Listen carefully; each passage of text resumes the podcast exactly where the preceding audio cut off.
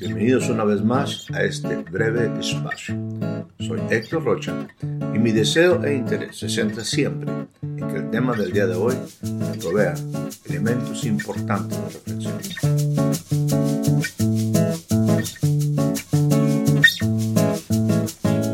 Le doy a usted la más cordial bienvenida a este nuevo breve espacio. El día de hoy estaremos haciendo referencia a algunas porciones que tomaré del Evangelio según San Lucas en el capítulo número 7. Espero que al final de este envío usted entienda el porqué del mismo. Déjeme leerle algunas porciones por aquí.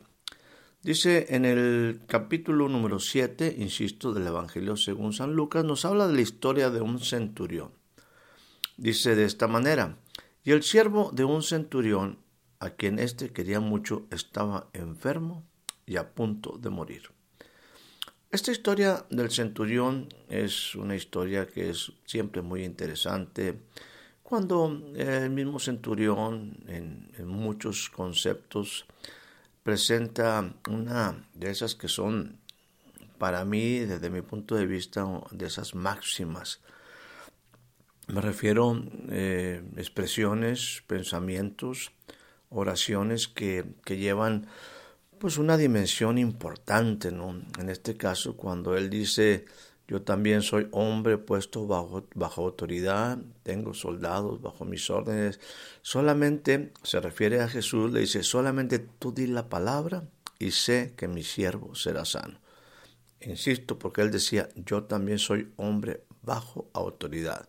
Y cuando yo digo algo, ven, alguien viene y a mi siervo hace esto y lo hace. Estas palabras definitivamente maravillaron a Jesús, de tal forma que a la gente que, que estaba con él, que le seguía, les dijo, les digo a ustedes que ni aún en Israel he hallado tanta, tanta fe. Ahora, no es el caso en este que estoy tomando de, de hablar acerca de este muy importante pues eh, relato que se nos hace en esta historia, sino quiero centrarme un poco en las condiciones previas a todo este, este momento donde se expresan todas estas cosas por demás maravillosas. Pero hay, hay un momento donde ah, sucede algo que para mí es significativo y que es parte de lo que quiero compartir el día de hoy. Dice que el centurión había escuchado hablar de Jesús, de tal manera que eh, lo que hizo fue enviar a algunos ancianos de los judíos para rogarle a Jesús que aceptase una invitación y que viniese y sanara al siervo, a este siervo que él apreciaba y que él amaba. Entonces estos ancianos, según el relato, fueron a Jesús y le rogaron solícitamente diciéndole, mira, este hombre, este centurión, es digno de que le concedas esto, porque ama nuestra nación y nos edificó una sinagoga. Ahora, mire lo que pasaba aquí. Dice que Jesús fue con ellos, pero cuando estaba, ya no estaban muy lejos del lugar donde estaba el centurión, el centurión envió a unos amigos para decirle a Jesús lo siguiente, que donde quiero enfatizar algo que es sumamente interesante. Dice, Señor, importante la manera en que una autoridad se refiere a otra autoridad. Señor. Y le dice, no te molestes, pues no soy digno de que entres bajo mi techo. Por lo que ni aún, según el relato, dice, ni aún me tuve por digno de venir a ti. Pero di la palabra y mi siervo será sano. Ahora, Dese cuenta aquí la, la posición, dese cuenta el reconocer una pues condición ante Jesús de este hombre, del corazón de este hombre. En primera instancia está diciendo, no soy digno de que entres bajo mi techo, no soy digno de que vengas a mi casa. Dice, ni tampoco yo me tuve por digno de venir a ti. Esto me habla de pues, un respeto, una honra, un reconocimiento a Jesús. también un reconocimiento de la condición de este hombre, la condición de su corazón, la manera como él se sentía ante aquel en el cual habita corporalmente toda la plenitud de la deidad, el reconocimiento al ministerio, a la persona, a lo que Jesús representaba, y en ese momento a expresar cosas donde dice, no me siento digno de que entres a mi casa, ni siquiera me tuve por digno de venir a ti. Bueno, esto es una, una, un relato o expresiones que hablan, insisto, de la, del corazón, de la manera como este hombre se sentía en relación a Jesús, en relación al precioso Maestro Jesús. Es una, una son expresiones donde, pues, eh, insisto, se manifiesta y se expresa la manera como él se sentía en relación o hacia la persona de Jesús. No soy digno de estar delante de ti, no soy digno de hablarte, no soy digno de que entres a mi casa. Ahora, dejando un poco esto, eh, más adelante en este, en este mismo capítulo aparece otro relato ahora en el versículo número 36, este capítulo, como muchas eh, partes, porciones de los evangelios, son riquísimas en, enseñanza, en sabiduría, en aprendizaje. Aquí vamos a hablar ahora del versículo 36 y dice, uno de los fariseos, un principal entre los fariseos, dice, rogó a Jesús. Estoy leyendo ahora capítulo número 7 del Evangelio según San Lucas, en el versículo 36. Le rogó a Jesús que comiese con él. Y dice, y habiendo entrado Jesús en casa del fariseo, se sentó, se sentó a la mesa. ¿Cuáles serían las motivaciones de este hombre de invitar a Jesús? Al grado de que le estaba rogando, rogando que en un momento él lo acompañara a comer. Eh, hay una ocasión, una ocasión leía una historia, no necesariamente tiene que ser verdad, pero sí vuelvo a insistir aquí en, en expresar cuál sea la motivación de este hombre, cuál será el interés de este hombre, de este fariseo, en invitar a Jesús en insistirle en invitar a Jesús. bueno, eh, es un poquito complicado, pero eh, asumamos que quizás eh, había algunas cosas que él quería preguntarle. Le decía yo que en alguna ocasión leía de que a lo mejor alguno de, de sus hijos, ¿verdad? Estaba pues por ahí interesado o él mismo interesado en las enseñanzas de Jesús, ¿no? Y deseaba él mismo comprobar lo que se contaba de él, de sus enseñanzas, de sus milagros. ¿Serían ciertos? El caso es que este hombre invitó a Jesús a comer y lo que es sumamente importante es que Jesús aceptó. Ahora, al llegar a la casa del fariseo, entró y obviamente se acomodaron en la mesa y entonces, según el mismo relato, pero quiero utilizar aquí alguna versión diferente, eh, algo pasó que nadie, nadie hubiera esperado. Al grado de que quizás eh, haciendo un poco ahí de, de imaginación, de repente los que estaban ahí convidados empezaron pues no, medio a golpearse un codo con codo, como diciendo, mira lo que está pasando, algo que nadie esperaba, inesperado totalmente, sucedió. El caso es que ciertamente una mujer, una mujer de la ciudad que era pecadora, entró, entró a esa casa, entró a la casa del fariseo al saber que Jesús estaba a la mesa y bueno, ella decidió, decidió ir a verle.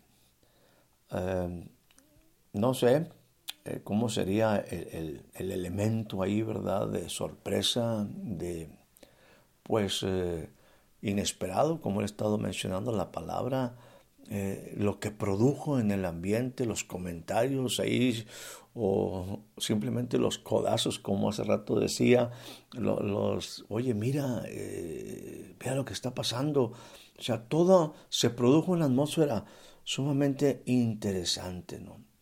Ahora, en ese momento, esa mujer que decidió ir a ver a Jesús, se trajo un frasco de alabastro con un perfume con la intención de hacer algo de honrar a Jesús.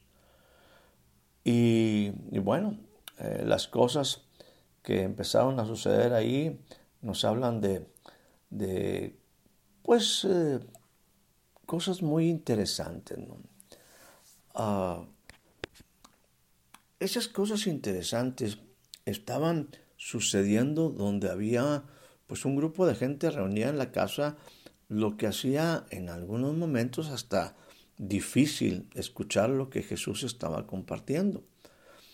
Pero sin embargo, eh, no fue difícil el que esa mujer eh, pasara desapercibida cuando entró en la habitación. O sea, por más que sea lo que haya sido el ambiente alrededor de Jesús, la cantidad de gente, pues esta mujer pues era particularmente especial, eh, tenía ciertas características, a lo mejor era conocida en la ciudad y todo ello, y esta mujer entra, entra en la habitación.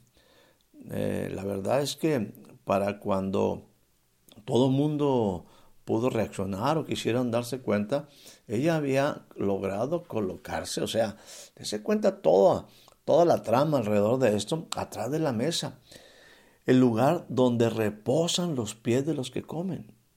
Pensemos en una manera como, como la gente pues se sentaba y ponía los pies hacia atrás, ¿verdad? Y recordemos, eh, el centro de atención en este momento es Jesús. Y los pies de Jesús hacia, hacia la parte de atrás. Eh, y bueno, eh, algo, algo empieza a, acontecer entre esa mujer, Jesús y esa mujer, esa mujer y Jesús. No, no sería sencillo el, que pasara, insisto, desapercibida. Y bueno, eh, esta mujer estaba ¿Cómo pasaría, qué, estaría pasando en sus emociones? Eh, ¿Mantendría la calma? Pero bueno, eh, ¿qué, es lo que eh, le motivó? ¿Qué es lo que le, le, movió a llegar hasta ahí? ¿Cómo sus, insisto, estaba controlando pues su corazón, sus pensamientos?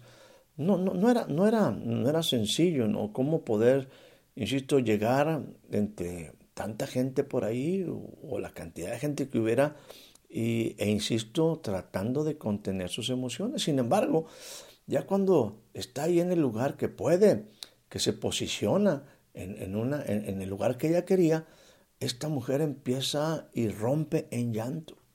Y la verdad no eran, según lo que podemos aquí imaginar, eh, e insisto, estoy tratando de narrar lo que en alguna versión amplia eh, pues este, eh, se nos relata, no, eran unas lagrimitas, no, fue como si en ese momento la emoción, la, pues bueno, los sentimientos, lo que su corazón pues este traía, contenía, en ese momento se abrieron como una fuente, como una llave que tuvieron los ojos y las lágrimas empezaron a salir y a salir y a salir.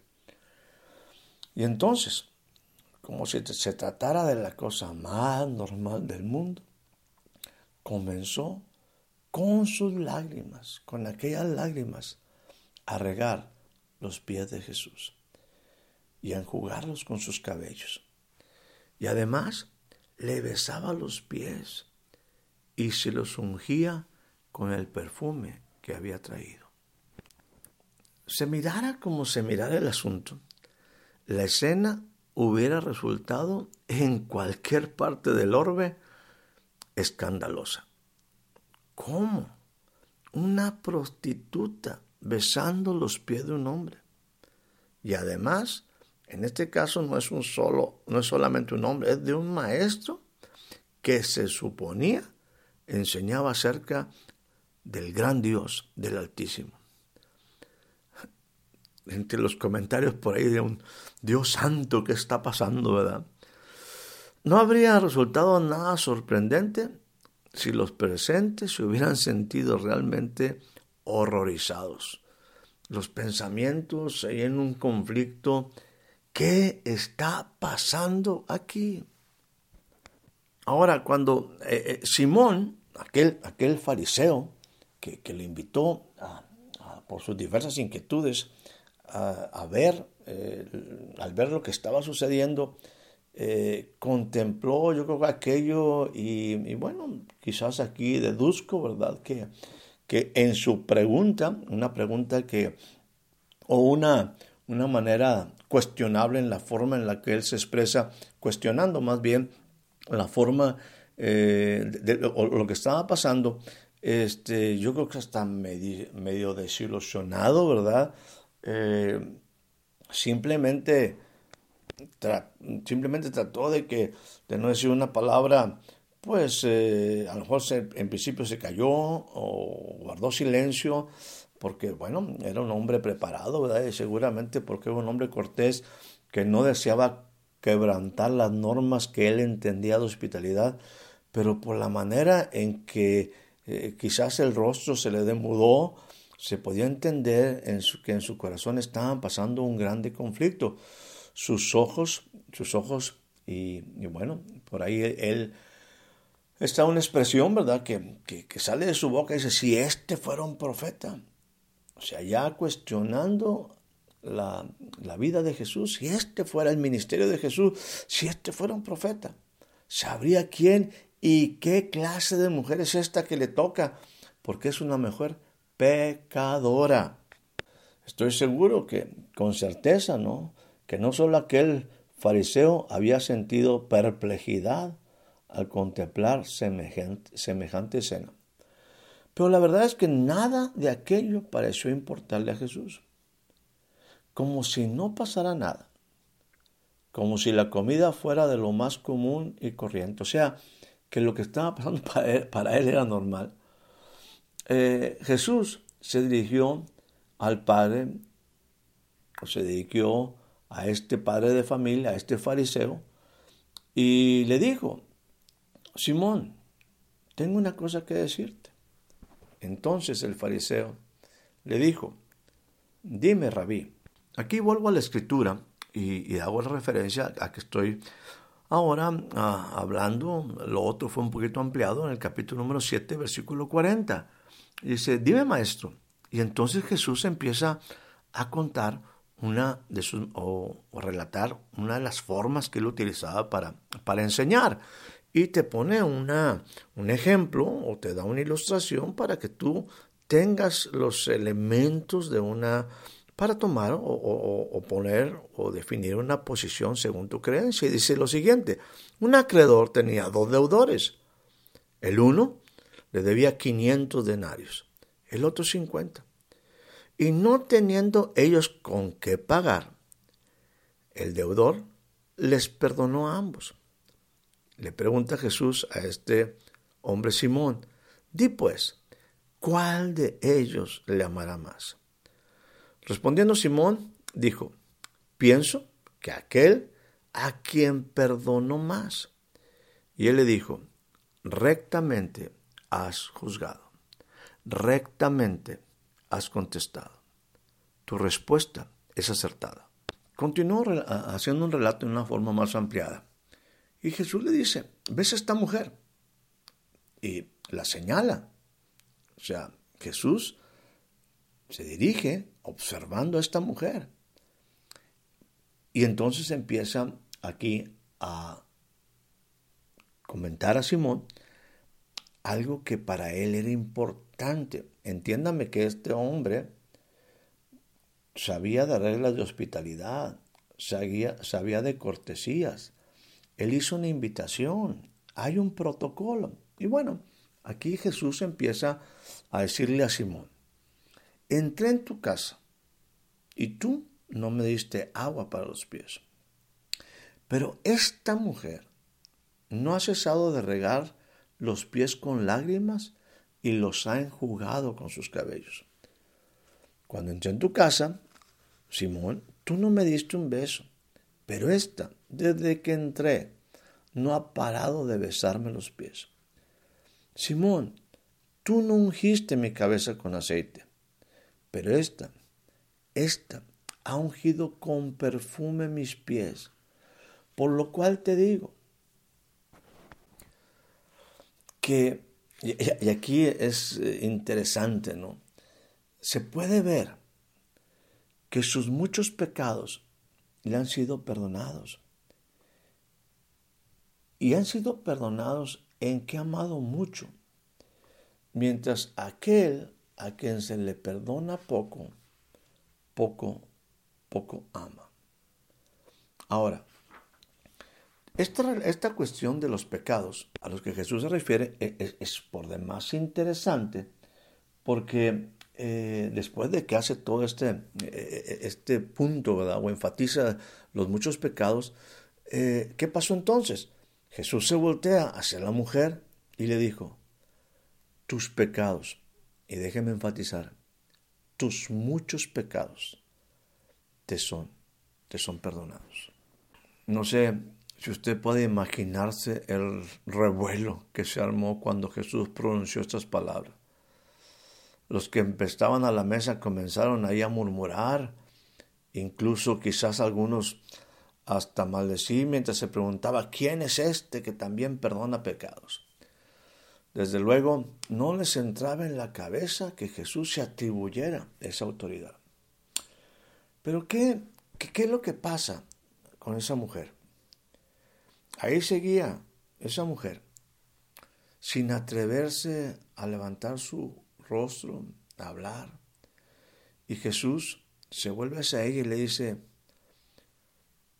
tu fe, tu fe mujer, te ha salvado. Vete en paz. Jesús sabía perfectamente lo que era el bien y el mal. Lo distinguía, como no he visto jamás, o como usted y yo sabemos, que jamás nadie lo pudiera haber hecho. Jesús sabía perfectamente lo que era bueno, lo que era malo. Y, ciertamente eh, nunca eh, él expresó que, que la prostitución, vamos a decir, la condición de esta mujer, careciera de importancia. O tampoco que los, los, vamos a decir, en el caso del fariseo, que los fariseos eran por el simple hecho de ser fariseos, unos malvados. No, no, no. O sea, e, es una situación aquí de, de, darle la dimensión correcta a la condición del corazón de este hombre y de esta mujer en sus muy diferentes posiciones y condiciones de vida, ¿verdad? La verdad, sin embargo, es que unos menos, otros más, unos más malvados, unos con mayores acciones en relación al pecado, tanto esas mujeres que eran pecadoras eran tan pecadores como ellos. Ciertamente, aquellas mujeres, a lo mejor de ese tipo de mujeres, pues eh, quebrantaban mucho más las famosas leyes, ¿verdad? Sin embargo, quizás era más pecadora que Simón, quizás. Pero había la diferencia más importante, es que la mujer que sabía que había pecado mucho y muchas veces, se había acercado a Jesús para pedirse perdón y recibirlo. No porque fuera buena, sino porque el gran Dios es bueno. Simón, por otra parte, que seguramente había quebrantado mucho menos la ley, se había mantenido distante de Jesús porque se consideraba demasiado bueno como para necesitar el perdón que esa mujer pecadora quizás requería. Ella lo había recibido, ese perdón, y estaba en un punto de demostrar su gratitud en un caudal de amor que había corrido hacia Jesús como, con sus lágrimas y su perfume. Sin embargo, el fariseo, por el contrario, no había recibido ningún perdón porque no lo había solicitado. Y no lo había solicitado porque la misma idea de necesitarlo se le hacía insoportable. ¿Acaso era tan extraño que no demostrara el menor signo de amor? Yo creo que todos ahí en la, en la casa, ¿verdad? Todos los, los demás invitados, incluso otros eh, fariseos, estaban horrorizados ante las acciones, los gestos de la mujer y viendo a Jesús como, como en una manera decepcionado y sobre todo eh, captando no lo importante del todo el panorama que tenían ante los ojos. La verdad es que alguien con el corazón desgarrado había llegado hasta sus pies para sentir sobre sus heridas, las heridas de su alma, en su ser, el bálsamo de las palabras de Jesús al decirle que le perdonaba. Jesús no solo no se lo había negado, sino que además había intentado que los otros también, las otras personas también lo recibieran. Ahora, déjenme concluir este envío. Al principio, yo le relataba eh, estas palabras que, que el centurión eh, pues expresaba cuando invitaba a Jesús a, a su casa, o bueno, cuando no se sentía digno ni siquiera de acercarte a Jesús, y que cuando le ve que Jesús acepta y se va acercando a su casa, él dice, eh, Señor, no es necesario que tú entres a mi casa, o sea, solamente di la palabra. O sea, es ese, esa posición donde él, él en un momento eh, no se considera digno ni de hablarle ni de que entre en su casa. El fariseo, por otra parte, le insistió a Jesús de que Jesús estuviera en su casa. Le rogó y Jesús aceptó que estuviera por ahí. De hecho, también Jesús iba con la intención de entrar en casa del centurión. Aquí quiero hacer este, eh, de estas dos eh, condiciones o de estas dos situaciones, hablar de usted y de mí. En estos días, eh, pues que son tan complicados y tan bonitos a la vez, ya el mundo ya no quiere hablar de, de términos religiosos como Navidad o Natividad. Ya en todos los días se, se trata de quitar estos términos considerados pues este, ofensas para las creencias de otro y dejan de ser solamente eh, o se exponen solamente lo que se llaman días de fiesta, hablando de los días alrededor del 24, 25 de diciembre y todo eso. Aquí la, el punto es que en nuestra familiaridad y quizás en nuestra relación con Jesús, eh, yo esperaría y me gustaría que tú y yo lo que consideráramos el que Jesús estuviera en casa. A lo mejor eh, a usted y a mí, porque conocemos a Jesús, estoy hablando quizás a un pueblo cristiano, que podríamos denominar cristiano, o quizás que usted que me escucha, que en un momento tiene un concepto bueno de Jesús y que entiende que estos días, en cierta manera, nacieron por causa de Jesús. Pues déjeme, déjeme decirle que, que con mucha familiaridad y a lo mejor con cierta, me permite usar costumbre, ligereza, pensamos que Jesús nos sentimos muy dignos, no como el centurión, eh, se nos hace muy común que Jesús esté con nosotros se nos hace muy lógico que Jesús esté con nosotros. Decimos, bueno, es que Dios siempre está conmigo. Y en estos días que, bueno, que nos reunimos con la familia, que nos reunimos con el propósito de, de, tener un tiempo de alto valor, no quisiera, y aquí eh, que, que, cayéramos, insisto, en la simpleza, en decir, bueno, Jesús siempre está conmigo, bueno, qué bueno que Jesús ahora nos ha provisto esto, nos ha provisto aquello y podemos disfrutar. Y entre tanta fiesta y entre tanta celebración y entre tantas cosas importantes que pueden suceder en la familia, También hay casos donde pues lamentablemente alguna gente no puede disfrutar de todo ello. Bueno, yo quiero decirte a ti y a, ti y a mí, a ti que, que tienes una, un entendimiento de lo maravilloso que ha sido Jesús y que te ha dado tantas cosas, y a ti que tienes una necesidad de Jesús. Yo quiero decirte que si Jesús te oye, que lo invitas a tu casa, a este tiempo, a ti que no le conoces, que lo invitas a tu vida, que al momento de que Él esté, porque Él acepta la invitación, porque Él desea estar con nosotros, porque Él desea compartir su vida, sus palabras.